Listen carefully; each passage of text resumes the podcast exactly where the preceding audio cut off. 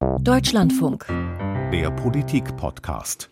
Heute Folge 289 aus dem Deutschlandradio Hauptstadtstudio. Volker Fintermann am Mikrofon. Ich bin natürlich nicht alleine. Wir wollen heute ein Thema diskutieren. Lohnt sich arbeiten, wenn das Bürgergeld kommt? Und das machen mit mir Dirk Oliver Heckmann hier im Studio. Hallo Dirk. Hallo, schönen guten Tag. Und zugeschaltet unsere Landeskorrespondentin aus Mecklenburg-Vorpommern. Ich grüße dich, Silke Hasselmann. Moin, moin. Na, das war wieder so typisch für den Norden. Ne? Es ist am Freitagnachmittag und wir wollen uns dieses Themas annehmen, was ja gestern den Bundestag über zweieinhalb Stunden wieder heftig beschäftigt hat. Das war eine wirklich quirlige Debatte, wo die Argumente und die Gegenargumente nur so gegeneinander geflogen sind. Am 1. Januar soll es kommen. Noch ist es nicht soweit. Noch muss der mal, Bundesrat mal. am kommenden Montag überhaupt erstmal zustimmen. Und die Union, Markus Söder heute wieder lautstark und vehement wehren sich, wollen das Bürgergeld, zumindest nicht in dieser Form, wollen vielleicht die Erhöhung der Regelsätze, wollen es nicht in dieser Form. Und wir wollen uns der Sache mal annehmen. Und Dirk, du sitzt mir gegenüber. Ich schaue dir hier wirklich durch die Glasscheibe. Wir sind immer noch so ein bisschen im Corona-Schutzmodus. Tief in die Augen. Du hast die Union beobachtet. Und die spannende Frage ist, wir wissen alle, die SPD will ein Stück weit Vergangenheitsbewältigung damit betreiben. Will weg von den Hartz-IV-Gesetzen, die zu einer Zeit eingeführt wurden, als das Land von einer hohen Massenarbeitslosigkeit bestimmt war, als es wirklich viele Probleme auf dem Arbeitsmarkt gab. Und die SPD hat lange politisch darunter gelitten und will ein Stück weit den Befreiungsschlag wagen mit dem Bürgergeld, weil eben nicht mehr der Vermittlungsvorrang im Vordergrund stehen soll, sondern natürlich auch die Frage, wie kann man jetzt wirklich qualifiziert den Arbeitsmarkt verbessern? Und die Union setzt in diesen Tagen voll auf Gegenwehr. Woher kommt das und was ist das Motiv? Ich glaube, da gibt es einfach zwei Ebenen, Volker, die man da vielleicht auch unterscheiden muss. Man muss vielleicht die inhaltliche Ebene einfach mal, einfach mal sehen und auch das politisch-taktische. Und vielleicht sollten wir als erstes mal über die Inhalte mal sprechen. Also da hat die Union einfach grundsätzliche Bedenken, sagt sie zumindest und betont sie immer wieder, ähm, denn sie äh, führt diese Stichworte fördern und fordern ins Feld. Eigentlich das, was Kanzler Schröder ja damals äh, immer wieder betont hat, womit Hartz IV ähm, äh, verbunden gewesen sein sollte. Und äh, aus Sicht der Union wird dieses Prinzip im Prinzip abgeschafft. Also es wird nicht mehr, nicht mehr gefordert, sondern nur noch gefördert. Ähm, es würde jetzt in Zukunft Sozialleistungen quasi ohne Gegenleistung geben. Das wäre ein Einstieg in ein bedingungsloses Grundeinkommen und das könne man den äh, Geringverdienern zum Beispiel äh, nicht vermitteln äh, und nicht, äh, nicht zumuten. Und da gibt es drei Punkte, bei denen die Union äh, Bauchschmerzen hat und Widerspruch anmeldet. Erstens dieses sogenannte Stichwort äh, Lohnabstandsgebot. Das heißt ja, dass die Leute, die arbeiten, dann am Ende mehr haben sollen können als Personen, die eben nicht arbeiten, die zu Hause bleiben, die vielleicht noch nicht arbeiten können, von Sozialleistungen leben. Und da, Da- gibt es dann die, die, da, da hat die Union, die CDU und die CSU auch über Social Media sehr offensiv äh, Rechenbeispiele verbreitet und mal verglichen. Wie viel bleibt bei einer vierköpfigen Familie beispielsweise übrig, wo der Mann oder die Frau arbeitet im Vergleich zu demjenigen, der dann eben nicht arbeitet? Und da kamen die zu dem Schluss und haben sich darauf berufen, auf Zahlen, die auch das Handelsblatt ver, äh, verbreitet hat. Ähm, und die wiederum hatten sich berufen auf äh, ein Institut äh, in Kiel, das äh, Institut für empirische Sozialforschung, wonach eben eine vierköpfige Familie mit Bürg Bürgergeld am Ende mehr hätte als eine Familie, wo einer der beiden äh, Vollzeit arbeitet. Frage ich mal äh, kurz da sagt dazwischen. die Union War halt nicht die Union diejenige, die auch damals gegen die Erhöhung des Mindestlohns gestimmt hat? Um gleich Ja, in die Diskussion zu kommen. Und so dann es. will ich danach auch gleich mal nach Mecklenburg gehen zur, zur Silke. Weil Silke, du bist ja diejenige, die tatsächlich viel mit den Leuten vor Ort zu tun hat. Wir schauen das hier immer so aus der politischen Ebene an und schauen immer drauf, wie das hier im, in der Berliner Blase, sage ich mal zugespitzt, ein Stück weit diskutiert wird. Du bist viel mit den Menschen da vor Ort unterwegs und wir wissen, dass es ja gerade im Land wie Mecklenburg-Vorpommern lange Zeit Probleme mit der Langzeitarbeitslosigkeit gab. Viele Menschen, die auf Hartz IV und die Sozialhilfeleistungen angewiesen war. Wie kommt denn die Diskussion bei dir oben im Norden an? Naja, ähm, die Reaktionen hier in Mecklenburg-Vorpommern waren ausgesprochen verhalten. Jedenfalls dann, wenn man sich ähm, bei Leuten umschaut und umhört, die eben noch, wie man so schön sagt, morgens oder manchmal auch nachts aufstehen, zur Arbeit gehen, ein, eine 40-Stunden-Woche haben oder vielleicht noch mehr knüppeln. Vor allem auch diejenigen, die selbstständig sind, die ein Unternehmen führen, die gucken, wie sie ihre Arbeit, äh, ihre Angestellten bezahlen und so weiter und so fort. Das können wir gleich nochmal direkt hören, weil ich äh, mit einigen Leuten unlängst äh, auch sprechen konnte.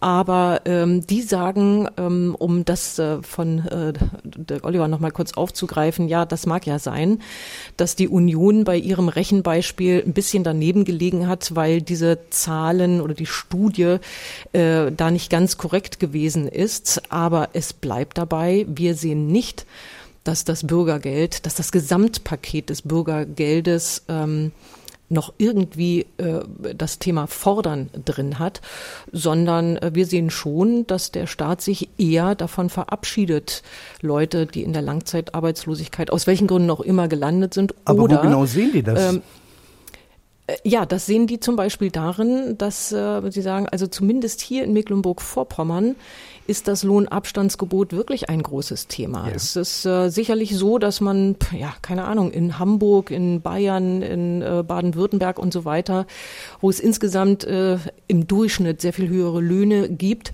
dass es da nicht so ein großes Problem gibt, dass man dann sagt, naja, nee, also wenn hier jemand relativ wenig verdient, dann verdient er immer noch deutlich mehr als jemand mit Hartz IV oder künftig Bürgergeld.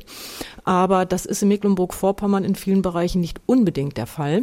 Wobei, Hier haben wir deutlich mehr Leute, auch die einen Mindestlohn ja. haben. Und da wird es dann ganz eng, weil, und das will ich vielleicht noch dazu sagen, in der Diskussion ganz häufig nicht erwähnt wird, unterschlagen wird oder man denkt vielleicht nicht dran. Es geht eben ja gerade nicht nur um diesen Regelsatz, der auf 502 Euro äh, monatlich erhöht wird, sondern es geht darum, dass äh, Hartz-IV-Empfänger und künftig auch Bürgergeldempfänger die kompletten Wohnkosten, also Miete, Heizkosten und so weiter auch vom Staat übernommen bekommen. Das muss man einfach mit dazu denken und dann sieht die Rechnung schon ein bisschen Wobei man da will ich mal eine Rechnung aufmachen, die der Deutsche Gewerkschaftsbund äh, hier vorgelegt hat. Der DGB ist ja unverdächtig, was diese Geschichten angeht. Kann man ja schwer sagen, dass er, er nicht für die, für die Sozialhilfeempfänger Partei nehmen würde. Aber der hat auch eine Rechnung aufgemacht. Ein Paar mit zwei Kindern, acht und zwölf Jahre alt, bekommt im Bürgergeldbezug ein Regelsatz von 1.589 Euro und eine Warmiete von 751 Euro ist jetzt hier angenommen worden. Kommt also auf ein verfügbares Einkommen von 2.349 Euro im Monat.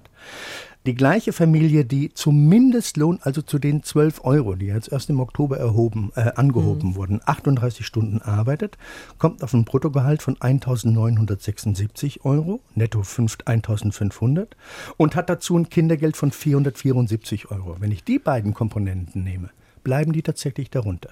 Jetzt kommt aber in der Rechnung noch dazu, dass diese Familie Anspruch auf Kinderzuschlag und Anspruch auf Wohngeld hat. Das fehlt ja bei der Studie, die damals zitiert worden genau, ist. Von genau. Und kommt mhm. so auf ein verfügbares Einkommen von 2800 Euro. Liegt also nur unter Hinzurechnung weiterer staatlicher Hilfen tatsächlich über der Familie, die Bürgergeld beziehen würde. Aber was heißt das? Das heißt ja eigentlich erstmal nur, dass selbst der Mindestlohn offenbar nicht hinreichend ist, um hier ein ausreichendes Einkommen zu erzielen. Denn die Familie würde ja sonst keinen Kinderzuschlag und kein Wohngeld bekommen.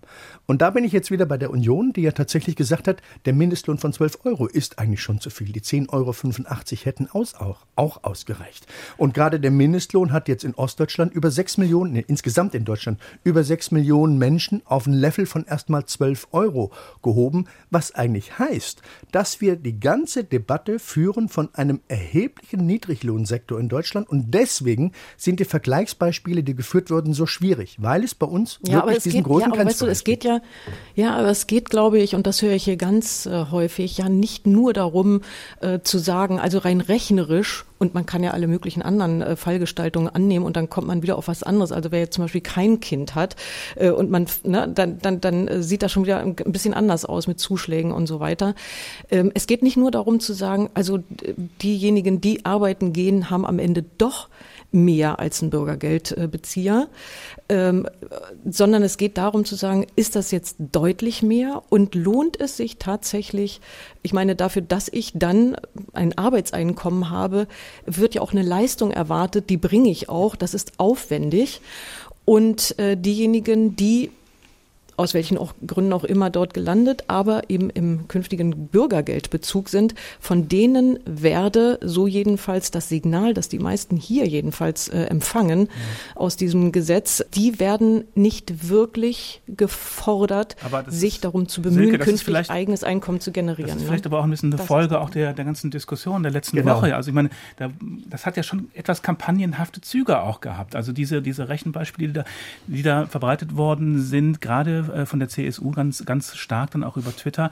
Die haben ja einfach so dieses Gefühl vermittelt, dass es wirklich in, fast in jedem, jedem, in jedem Fall so ist, dass ein, jemand, der arbeitet, äh, schlechter dasteht als, als jemand, der eben nicht arbeitet. Und das ist ja definitiv falsch. Also, wie gesagt, diese Dinge wie Wohngeld, Kinderzuschlag, die waren da bei diesen Berechnungen nicht dabei. Dieses Institut in Kiel hat diese, diese Studie zurückgezogen, weil es eben auch missverständlich ist.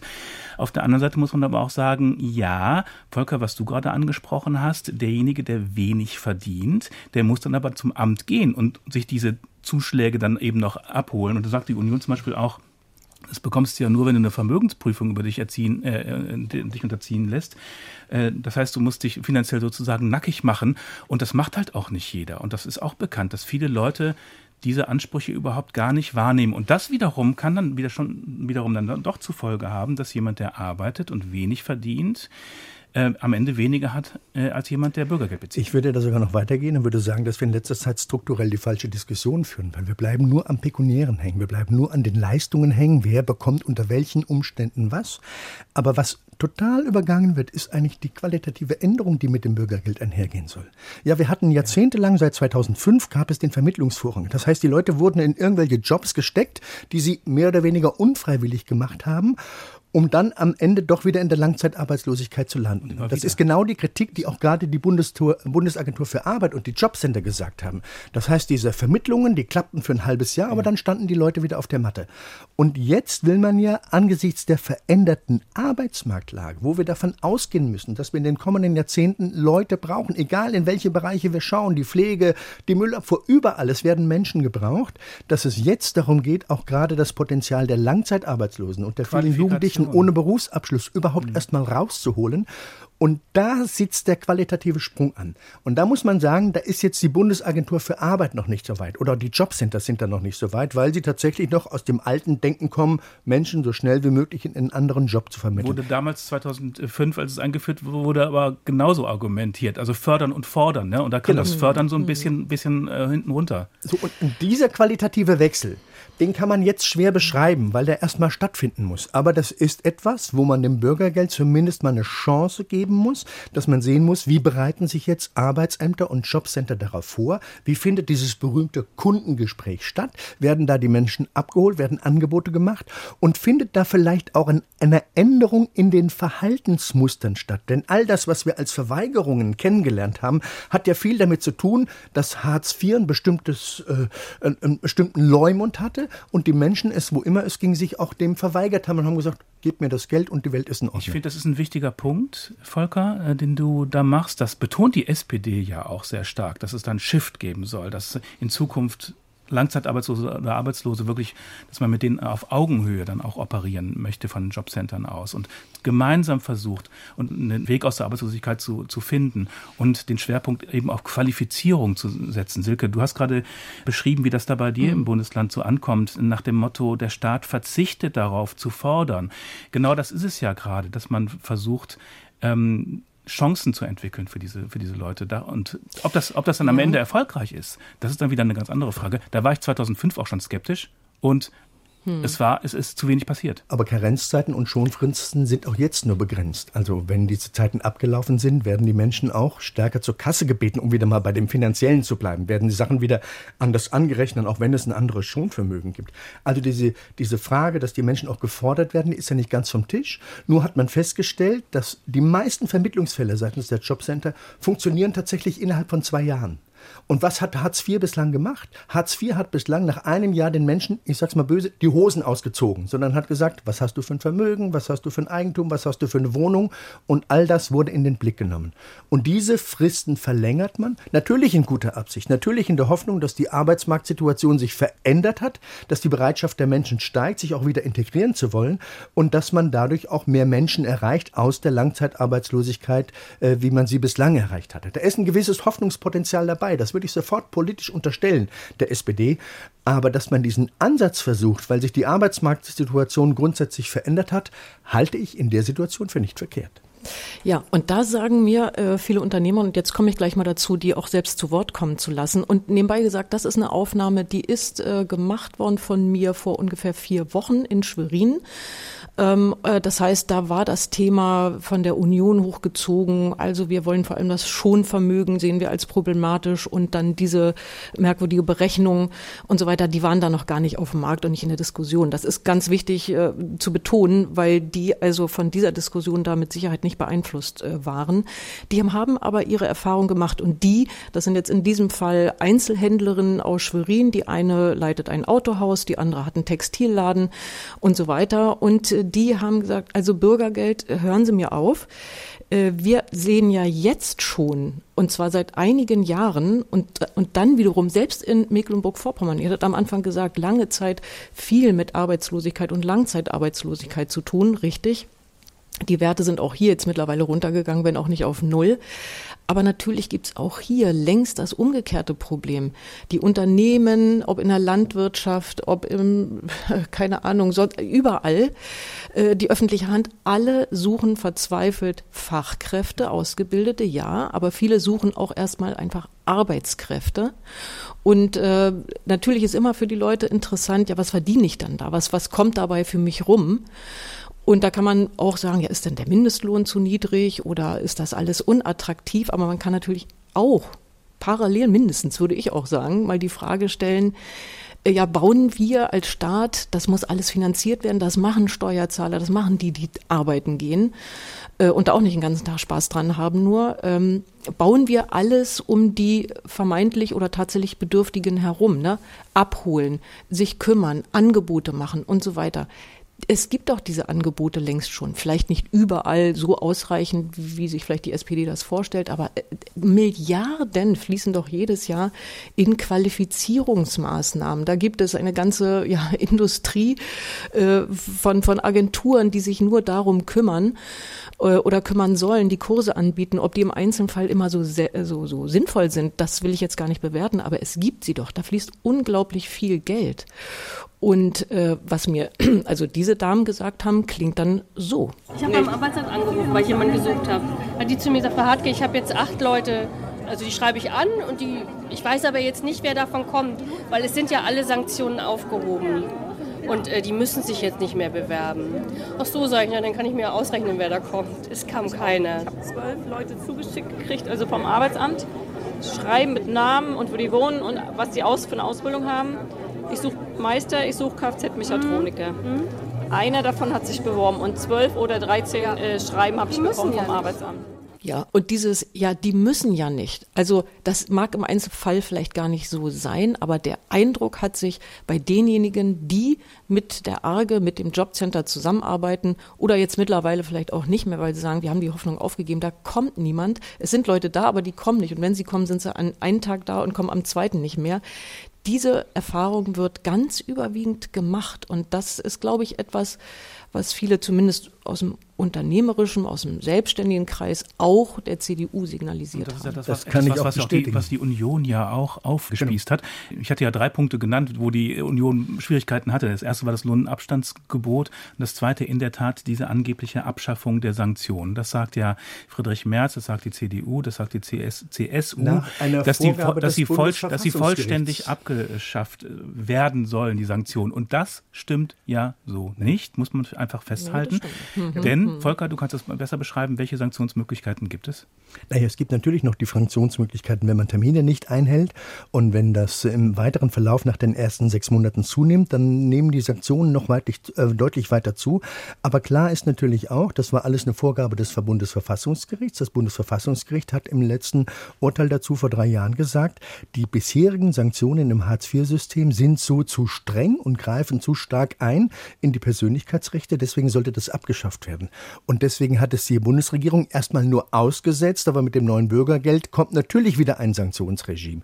Und die Erfahrung oder den O-Ton, den du gerade eingespielt hast, Silke, das kann ich auch bestätigen. Ich war mit dem Arbeitsminister unterwegs in einem Berufsbildungszentrum im Harz Und dann hat mich eine, eine Ausbilderin dort unausgefordert, unaufgefordert auf das Thema angesprochen und hat gesagt, ja, seitdem die Sanktionen weg sind, bleiben bei uns auch die Leute weg. Ich habe gesagt, warum? Es ist doch jetzt eigentlich die Möglichkeit, das ist doch ein Ausbildungszentrum, wo die Leute wieder Anschluss finden können, mhm. gerade die Langzeitarbeitslosen. Ja, und sie sagte, die müssen keine Sanktionen mehr fürchten. So, jetzt kann man sagen, okay, das ist ein harter Kern, aber die Frage ist, ob man das in die Zukunft fortschreiben muss oder ob das neue Regime nicht zu einer Veränderung der Verhaltensmuster führen könnte. Das ist eine offene Frage, das gebe ich zu. Wir wissen auf der anderen Seite auch, dass wir im Hartz-IV-Regime immer drei Prozent wirklich von dauerhaften Verweigerern haben, die man nicht erreicht. Das ist wie in allen Bereichen so, dass man tatsächlich äh, einen Teil der Menschen nicht wirklich erreicht. Aber die Frage wäre, ob das wirklich grundsätzlich dabei bleibt oder ob das neue Regime, die, der neue Zugang der Jobcenter nicht mittelfristig, das muss man dazu sagen, doch zu einer Veränderung der Verhaltensmuster äh, sieht, weil die Angebote positiver sind, weil auch die Hinzuverdienstgrenzen äh, andere geworden sind für die Leute, die in Langzeitarbeitslosigkeit äh, sind. Das heißt, da entwickeln sich neue Chancen. Und das wird nicht von heute auf morgen passieren, aber es wäre zumindest die Möglichkeit, dass da, wie gesagt, andere Verhaltensmuster sich entwickeln und dieser, die, dieses Verhalten nach dem Motto, pff, geht mich alles nichts an, gebt mir mein Geld und die Welt ist in Ordnung, dass sich das ändert. Ich habe dazu einen guten Satz in dem Kommentar in der Süddeutschen Zeitung heute gelesen, der ging so aus dem Gedächtnis heraus zumindest so, den Fachkräftemangel kann man nicht dadurch beseitigen, indem man Sanktionen gegen Langzeitarbeitslose verhängt. So in die Richtung. Ich weiß, Silke, es geht nicht nur um Fachkräfte, es geht auch um einfacher, aber eine Tendenz ist daraus schon ablesbar. Dann ist jetzt die Frage, wie geht es politisch weiter? Wie geht es politisch weiter? Was wird jetzt passieren, wenn die Union am kommenden Montag den Bundesrat aufruft und wahrscheinlich in die, ins Vermittlungsverfahren gehen wird? Oder ist die Union am Ende, geht die doch nicht so weit? Gibt es dann genügend Länder, die dem noch zustimmen werden? Wie ist also eure Einschätzung? Davon, davon, gehe ich absolut nicht aus, dass es äh, der Fall ist, sondern die Unionsländer werden ihre Zustimmung verweigern. Dann ist die Bundesregierung am Zug. Um ihr Gesetz zu retten, wird sie den Vermittlungsausschuss anrufen und dann muss es eben Verhandlungen geben. Und dann kann man sich vorstellen, dass an einem einen oder anderen Punkt vielleicht noch ein bisschen so nachgebessert wird in Richtung Union, um dann noch eine Zustimmung zu erzielen. Dann muss das ganze Ding aber dann nochmal natürlich wieder in den Bundestag und in den Bundesrat. Zum ersten ersten sollte das äh, Bürgergeld ja eigentlich starten. Volker, du hast es gesagt gesagt. Ob das äh, so zu halten ist, ich glaube, das kann man, da kann man ein Fragezeichen dran machen. Auf der anderen Seite fände ich es jetzt aber auch keinen Riesenbeinbruch, wenn das man noch um ein oder zwei Monate verschoben würde. Naja, für die Betroffenen bedeutet das 50 Euro weniger im Monat. Also auch mhm ein Rückschlag für die Union möglicherweise in der politischen Debatte nach dem Motto, die Christdemokraten haben verhindert, dass die Menschen hier in der angespannten Situation mit Inflation und allem da mehr die, Geld bekommen. Da also das bleibt auch für die Union eine politische Gratwanderung. Da muss die Union total darauf aufpassen natürlich, ganz klar. Und deswegen hatte sie ja auch diesen Move gemacht, im Bundestag vorzuschlagen, ja. wir erhöhen nur den Regelsatz und alles andere diskutieren wir später, was dann von der Koalition wiederum abge, äh, abgelehnt worden ist. Und jetzt kann die Union sich ja hinstellen und sagen, naja, wir waren ja für die Erhöhung. Also insofern sind wir nicht schuld. Silke, was meinst du? Du lebst in einem sozialdemokratisch ja. regierten Bundesland. Wie wird das bei dir da oben gesehen? ja, also das ist schon so, also das haben, denke ich, schon einige Leute, die sich zumindest für die äh, Bundespolitik interessieren und auch die äh, gestrigen Nachrichten wahrgenommen haben. Da wird das schon auch so angekommen sein, dass die Union ja klar gemacht hat, auch in der Debatte. Also wir sind auf jeden Fall nicht gegen höhere Regelsätze. Alles in Ordnung, 50 Euro drauf können wir sehr schnell machen und das andere gucken wir uns nochmal in Ruhe an, weil wir das strukturell nicht für richtig halten. Natürlich, also zum Beispiel auch die Linke hier, ähm, die mit in der Regierung sitzt, neben der SPD, ähm, die sagt genau das, was heute auch äh, linken Fraktionschef äh, Dietmar Bartsch, der aus Mecklenburg-Vorpommern kommt, im Bundestag gesagt hat. Er spricht natürlich von Schmierentheater der Union, die Geringverdiener äh, auszuspielen gegen äh, Hartz-IV-Empfänger oder äh, Bürgergeldempfänger, also gegen die noch Ärmeren und so. Das, das gehe alles nicht. Und das ist etwas, was hier politisch durchaus auch aufgenommen wird, aber mit aller Vorsicht, weil ich natürlich nicht jederzeit mit allen Leuten sprechen kann. Aber ich äh, bekomme schon doch mit, dass auch äh, sehr viele sagen, Leute, Leute, erstens, das muss jemand bezahlen. Wir haben noch gar nicht gesprochen über die Anspruchsberechtigten, äh, die in zu Hunderttausenden im Moment mit im System von Hartz IV sind, äh, die, die Geflüchteten aus äh, der Ukraine. Da reden wir im Moment ja über 500.000, die äh, erwerbsfähig sind, aber in Hartz-IV-Bezug sind. Die würden dann auch das Bürgergeld bekommen. Wir reden auch nicht über, im Moment noch nicht über weitere, ja, Empfangsberechtigte über kurz oder lang, die hier als Migranten oder als äh, Flüchtlinge, als Asylbewerber ins Land kommen. Auch da ein großes Problem, dass die einen oder anderen schon sagen, das ist eben gerade kein Sozialneid oder irgendwas, das ist kein Ausländerhass, aber wir stellen schon fest, dass dieses System, dieses Sozialsystem, was nicht vom Himmel fällt, ähm, natürlich auch immer mehr Leuten offen steht, die da aus nachvollziehbaren Gründen nichts dazu getan haben. Und ja, wenn auch aus diesem Kreis es so schwierig ist, äh, zu fordern und zu fördern, dann äh, wird die Schieflage äh, immer größer. Das ist schon auch ein Problem, was man, glaube ich, in Berlin mit im Blick haben sollte. In der Tat, der AfD-Haushaltspolitiker Peter Böhringer hat heute nochmal von einem Pull-Effekt genau in dieser Hinsicht gesprochen. Das ist natürlich etwas, mit dem die AfD hausieren geht, wobei jetzt auch mit Blick auf die ukrainischen Flüchtlinge es immer wieder die Hoffnung gab, dass darunter auch viele qualifizierte Menschen sind, die ja. eigentlich nur einen relativen Moment in der Arbeitslosigkeit verharren und hier relativ schnell den Anschluss bekommen. Aber da bleibt in der Tat eine gewisse äh, Differenz zwischen den, dieser Zuwanderung in die Sozialsysteme, die es unwidersprochen gibt, und der Frage, wie viele Menschen darunter sind wirklich qualifiziert, die wir schnell in den Arbeitsmarkt integrieren können, damit sie selbst mhm. wieder einzahlen in das System werden. Also die, diese Distanz muss aufgelöst werden, in der Tat. Von dem Pull-Effekt spricht ja übrigens auch die Union. Das ist auch ein Motiv, das CDU und CSU auch äh, bemühen, auch im Zusammenhang mit dem, mit dem Bürgergeld, dass dann, dass dann eben Anreize geschaffen werden, dass mehr Menschen von, von außen äh, in, nach Deutschland äh, kommen und die man eigentlich gar nicht in Anführungszeichen gebrauchen äh, könnte. Äh, wo man, man insgesamt sagen muss, dass die Union, glaube ich, dieses Thema einfach er erkannt hat als und identifiziert hat als, als wichtiges Thema, auch Mobilisierungsthema, sich abzugrenzen von der, von der Ampel, äh, zu sagen, wir sind hier die Alternative, wir sind ganz klar hier die, die, äh, die Opposition. Äh, die Zeitenwende haben wir am Anfangs mitgemacht, da kam aber nicht viel. Dann kam das Desaster um die Gasumlage, der Streit um die AKW-Laufzeit Sicherheiten, das Entlastungspaket und jetzt hat sich die Union eben das Bürgergeld als zentrales Feld äh, rausgenommen, rausgesucht, um die Regierung darzustellen. Und ich kann mir sogar vorstellen, auch Silke, wenn du da deine Eindrücke auch schilderst aus Mecklenburg-Vorpommern, dass das durchaus bei einigen Leuten verfängt. Ja, du, mit diesem äh, Begriff Verfangen habe ich in dem Zusammenhang ein bisschen ein Problem, weil das so klingt, als wenn ähm, da sitzt eine Partei, und das ist ganz sicherlich so, da sitzen die Strategen in der Parteizentrale, überlegen, welche Themen sind für uns äh, vielleicht kampagnenfähig und äh, so weiter. Das, das äh, ist alles so. Aber ich glaube, äh, die Leute brauchen jetzt nicht unbedingt eine Idee einer Partei und eine Kampagne, um zu sagen, ach so, Ah, verstehe. Nee, nee, ja, so habe ich das ja noch kommen, gar nicht gesehen. Da und das zusammen, verfängt ja. jetzt, ne? Äh, das, äh, sondern also mindestens auch, mindestens auch wird umgekehrt ein Schuh daraus. Äh, das, und das würde ich jetzt an der Stelle auch mal unterstellen, Parteien ähm, dann doch vielleicht auch mal aufnehmen, was an der sogenannten Basis los ist und äh, wie das äh, hier diskutiert und wahrgenommen wird. Ja, aber da würde ich ein Stück jetzt na? auch mal das System verteidigen wollen. Also auch die Jobcenter, mhm. die die Menschen dann jetzt quasi ins Bürgergeld äh, äh überführen. Ja. Auch die sind ja nicht einfach nur dafür, um Wohltaten zu verteidigen. Auch da geht es nachher um die Frage, wie können die Menschen qualifiziert und in Arbeit äh, integriert werden. Und wir wissen alle, dass wir auch, egal in welcher Hinsicht wir gucken, in den kommenden Jahrzehnten eine Nettozuwanderung von 250 bis 300.000 Menschen im Jahr brauchen, um uns unsere Strukturen hier aufrechtzuerhalten. Und da geht es jetzt nicht nur um den qualifizierten Facharbeiter, da geht es jetzt nicht nur um die IT-Fachkraft, sondern da geht es auch um ganz viele einfache Jobs, angefangen von der Kassiererin über die Pflegekräfte, über die Müllmänner.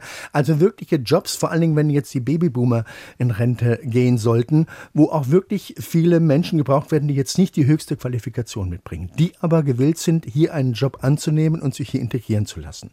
Und diese Fragen, deswegen bin ich da immer so ein bisschen vorsichtig, dass es sich um eine reine Einwanderung und die Sozialsysteme handelt, weil dann würden ja die Jobcenter ihre Arbeit nicht gut machen, sondern es geht ja darum, diese Menschen auch abzuholen und ein Stück weit mitzunehmen und in den Arbeitsmarkt zu integrieren. Auch das ist natürlich nur prospektiv gesprochen. Aber wenn das ein qualitativer Sprung des Bürgergeldes wäre, dass diese Vermittlungsprozesse künftig besser und stärker funktionieren und man die, die, die, die Willigen von den schwarzen Schafen auch stärker trennen kann, dann hätte das ja unter Umständen auch einen positiven Effekt. Deswegen bin ich da immer vorsichtig, ja, wenn man das Trennen, da bin ich mal gespannt, ob das künftig funktioniert. Dieses Trennen, da gibt es ja schon viele, die genau das bezweifeln aus der jetzigen Erfahrung heraus. Ihr habt völlig zu Recht gesagt, das Bundesverfassungsgericht hat geurteilt und daran muss sich äh, eine Regierung halten und muss sich auch ein Parlament halten. Das muss dann in äh, entsprechendes Gesetz gegossen werden. Das ist ganz klar. Und trotzdem ist genau dieser Punkt ein äh, gar nicht so unentscheidender. Aber da sagen ich darf alle vielleicht, Verhaltensökonomen, da Hm. sagen alle Verhaltensökonomen, dass andere politische und gesetzliche Voraussetzungen auch tatsächlich zu Verhaltensanpassungen der Bürger führen. Also das ist ein, eine unbestrittene Tatsache. Sobald du andere Möglichkeiten hast, sobald du andere Zugriffsrechte hast und andere Optionen, fängt es auch an, das Verhalten der Bürger sich zu verändern. In welcher Hinsicht oder in welche Richtung auch immer. Das lasse ich jetzt mal dahingestellt.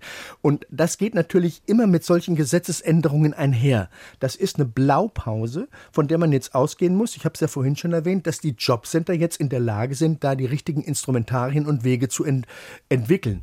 Die haben selbst gesagt, sie brauchen noch ein halbes Jahr dafür. Also das wird eine Weile dauern.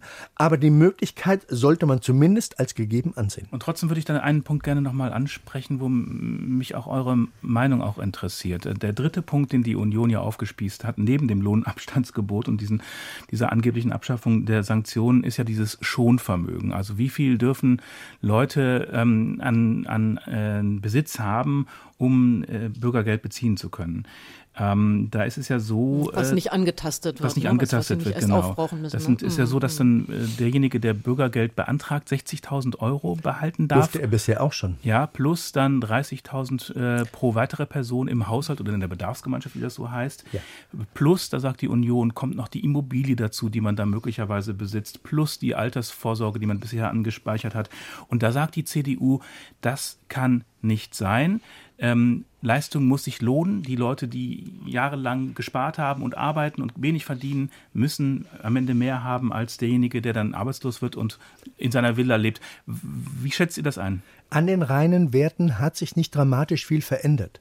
Es gibt ein etwas größeres Schonvermögen, aber an den reinen Werten hat sich gegenüber der Hartz-IV-Regelung nicht dramatisch viel verändert. Verändert wurden, wurden im Wesentlichen die Fristen, dass das jetzt für zwei Jahre gelten soll und nicht mehr nur für ein Jahr. Genau. Bislang ist es ja so, nach einem Jahr Arbeitslosigkeit greift die Hartz-IV-Regelung und dann werden diese Schonvermögen und alles abgerechnet. Also da muss man die Hose runterlassen. Und Erfahrungen der Bundesagentur für Arbeit sagen, dass es gerade im Blick auf Langzeitarbeitslosigkeit häufig in einem zweiten Jahr, also nach etwas längerer Arbeitslosigkeit dann doch äh, gelingt, ein Großteil der Menschen doch noch in eine andere Arbeit zu vermitteln.